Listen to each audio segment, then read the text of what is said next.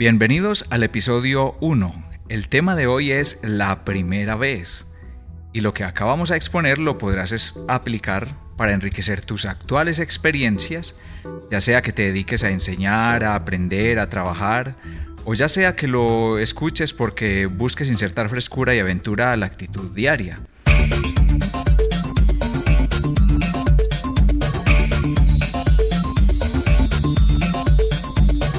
Hola, mi nombre es Luis Carlos Moreno Cardona y te doy la bienvenida al podcast Aula Musical, Pensamiento Musical, Inspiración y Crecimiento. Me complace que estés escuchando este episodio. Ya estamos en el episodio número uno, realizado desde Medellín, Colombia. Hola, yo soy Teresa, Honky Miss en Twitter, de Invita a la Casa y de Botón de Muestra, y os doy la bienvenida a este nuevo podcast de música, de educación musical, que lleva a Luis Carlos muy bien y que pinta estupendamente. Incluso yo, que no soy nada musical, me parece que tiene cosas interesantes. Así que nada, a, por él, venga, hasta luego. Gracias, Teresa, por tu intervención. A continuación leo una frase mía eh, que dice, inocencia es la capacidad de que los sentimientos se sorprendan como la primera vez. En el episodio anterior estuvimos hablando sobre los motivos que inspiran los audios del podcast Aula Musical y los temas o enfoques que manejo en cada uno de ellos. Son charlas con propósitos y enfoques dirigidos tanto a las personas que conocen de la música y la asumen para su vida como a las personas que conocen de la vida y la viven como la música. Sin importar si conoces o no los aspectos técnicos de la música, me propongo despertar tu interés e invitarte a observar las analogías que lograremos en este podcast. Que los conceptos que abordemos te sirvan para aplicarlos a la cotidianidad y para enriquecer tus actuales puntos de vista sobre diferentes aspectos de la vida y de la música. Este es un podcast para personas que desean seguir musicalizando su vida y para personas que deseen llenar de vida su música. Te comparto mi experiencia de más de 20 años enseñando música y de casi 40 años aprendiendo a vivir.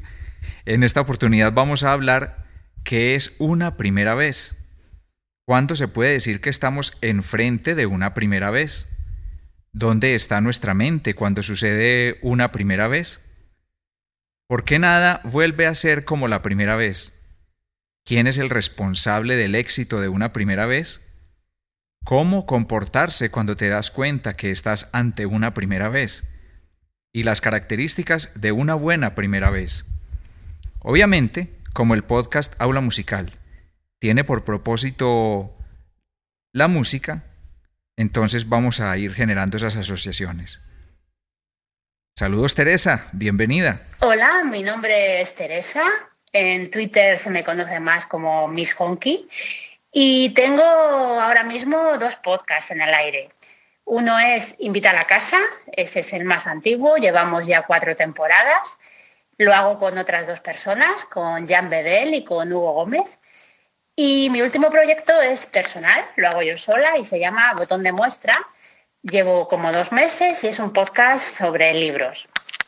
A ver, una primera vez importante y muy reciente además, que me ha hecho mucha ilusión y que jamás me hubiera imaginado que yo, fuera a tener esa primera vez. Mm, me pidieron hace poco que hiciera los subtítulos para un cortometraje en francés. Yo domino el inglés y el francés y me sugirieron si podía colaborar, pues eso, haciendo la traducción y los subtítulos. Entonces, bueno, eh, puede parecer una tontería, pero a mí me, hizo bastante ilusión participar en una película. Entonces, bueno, esa fue mi primera vez. Espero que no sea la última. Y la verdad es que es una experiencia muy curiosa porque en este caso yo no he visto el cortometraje todavía. Me dieron simplemente los diálogos en español y tuve que traducirlos. Entonces fue una cosa muy rara porque yo no sé realmente las imágenes cómo son ni qué pasa realmente, solo lo he leído. Entonces, mañana precisamente se, estrena en Madrid el corto y lo voy a ver por primera vez. Entonces, bueno, es un corto de, un amigo, precisamente de Hugo, que hace conmigo invitar a casa, pero sin comerlo ni beberlo, también es un poquito mío, porque los franceses que lo vean van a leer mi traducción. Así que bueno, una primera vez extraña, mm, que me ha llegado muy tarde, pero que hace tanta ilusión como las primeras veces de, niño o de adolescente. La verdad es que eso es una cosa que tienen en común todas las primeras veces, que te dan una, una ilusión y un subidón que luego, claro, nunca se repetirá, pero que te marcan para siempre. La verdad que sí. Muchas gracias a Teresa, la invitada especial para este episodio.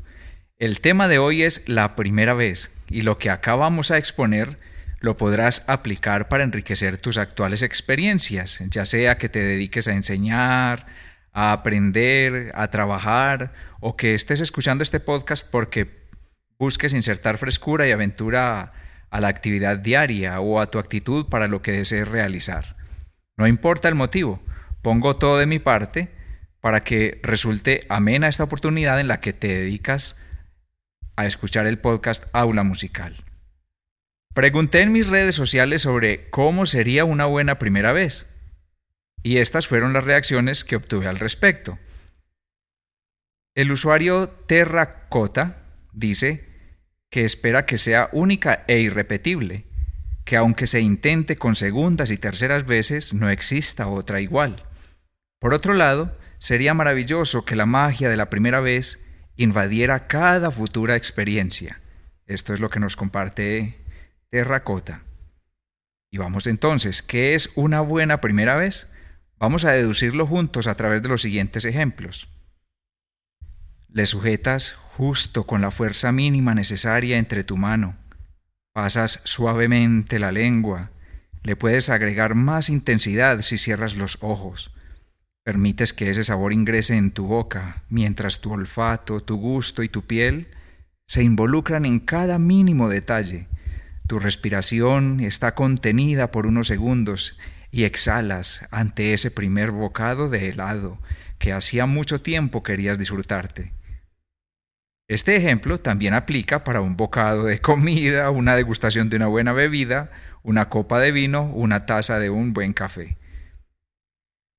Mira este otro ejemplo. Vas en el recorrido observando cada detalle. Cada kilómetro de recorrido se te hace nuevo. Cada color se ve más intenso que los colores que ya has tenido por costumbre a tu alrededor. Los ojos están en una actitud acaparadora y los ojos se comportan maravillados porque por primera vez estás haciendo ese viaje a ese lugar soñado o ya casi olvidado. Vamos a otro ejemplo.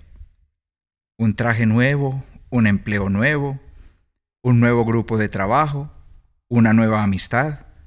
Todo lo que representa novedad incorpora nuestra atención y es como si el cuerpo se sintiera más liviano, porque los sentidos se sincronizan por unos momentos a dejarse invadir de una novedad que nos saca de lo rutinario. Otro ejemplo, vamos a la primera clase y se nos hace importante revisar la primera impresión que nos transmite el aula, los contenidos, los métodos, los recursos que se usan. Quizás ya conocemos el lugar, quizás ya conocemos a las personas, pero aún así, la disposición anímica y mental está revisando cada detalle porque posiblemente encuentre algo nuevo y por eso vamos dispuestos a escanear cada minucia de lo que hay alrededor. He mencionado estos ejemplos de circunstancias diferentes y ya de seguro habrás notado que hay aspectos en común entre estos ejemplos. Esto nos pasa en cualquier circunstancia de la vida. Cuando estemos hablando de esta actitud de novedad habrá muchas similitudes para lo que estamos llamando en este podcast la disposición a la primera vez. Laura Ceballos nos compartió también en la red social que para ella una primera vez es disfrutar. Muy bien, vamos a entrar entonces concretando. Existen las primeras veces y esto es aplicable a todo, a lo bueno y a lo malo, a lo que nos aporta y a lo que nos quita. Pero cuando nos preguntamos acerca de una primera vez, la mente suele relacionar inmediatamente a esa primera vez con aspectos siempre placenteros.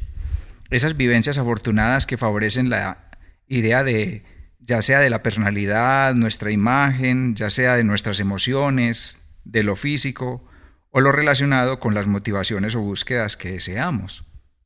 Una primera vez que llega primero a nuestra percepción de identidad, a esa imagen que hablábamos ahorita, la personalidad, es la que consideramos que afecta a esa imagen que proyectamos ante los demás. Sucede, por ejemplo, esa primera vez en un nuevo empleo, un reconocimiento, esa primera vez en un halago. Patricia Lagarcha dice que para ella una primera vez es sentir emoción.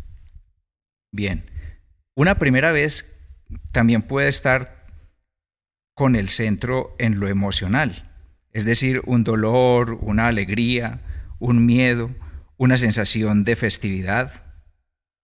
Una primera vez que tiene como centro lo físico, es decir, va dirigida a los sentidos, el tacto, la vista, el olfato, el gusto, el oído. Te comparto otra de mis frases, esta dice, felicidad es la capacidad de los sentidos para seguirse sorprendiendo como la primera vez. Vemos además de que las primeras veces están relacionadas con la personalidad o con la emoción o con lo físico, también vamos a ver a continuación que una primera vez puede estar relacionada con el deseo, el deseo de aquello que estamos esperando, de aquello que buscamos. Es ese impulso, esa atracción de ir a descubrir, de ir hacia la novedad. Alan El Colmo nos comparte también en la red social que para él la primera vez es la emoción de lo desconocido. ¿Dónde está nuestra mente durante la primera vez?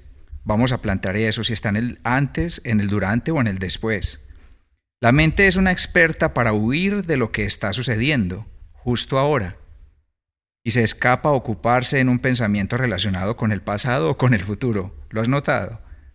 Cuando se sabe qué va a suceder, cuando se espera que algo deseado suceda, entonces la mente se dedica a planear, repasa con la fantasía cada detalle y se traza una y otra vez un asunto soñado. Es decir, la mente desde el pasado está soñando ese futuro. Esa es una de las formas en las que se comporta la mente. Lina Mar Moreno dice que para ella una primera vez desea que sea igual o mejor de lo que se imaginó. Daniela Arboleda Restrepo dice que espera que una primera vez no sea la última. María Fernanda Mora dice, espera que ese bello sueño se convierta en una mágica realidad, que cumpla cada una de las expectativas. Eso espera de una primera vez. Debemos tener cuidado porque esta actitud mental es de doble filo. Cuando hay una predisposición en exceso, demasiada espera, mucha expectativa, trae como consecuencia que cuando por fin sucede lo esperado, entonces la mente se ubica en posición de comparar.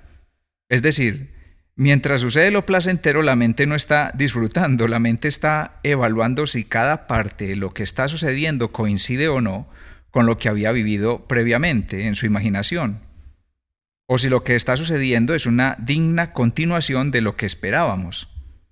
Esta forma de pensamiento hace que no estemos del todo entregados a lo que está sucediendo por primera vez, sino que nuestra mente en realidad está viendo una segunda vez que aunque es la primera vez real, resulta más pobre que aquella que se soñó.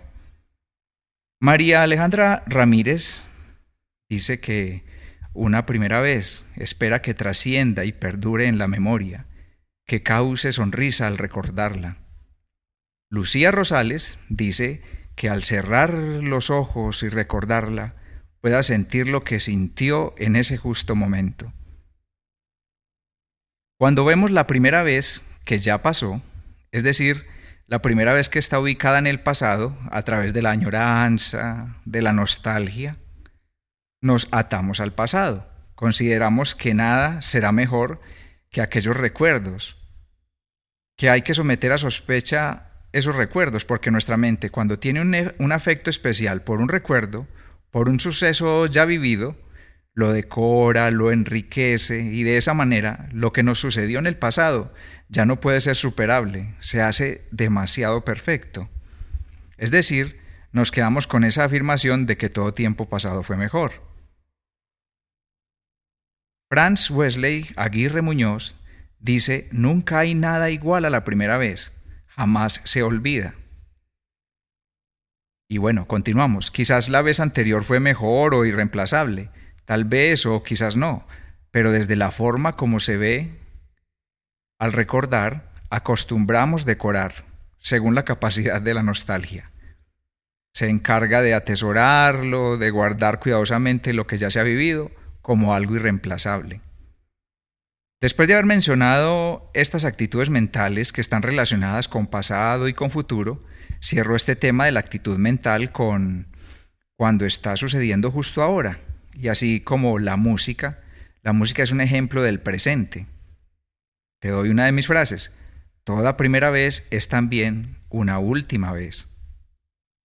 Espero haberte brindado información que genere inquietudes para que consultes más sobre el tema de este día.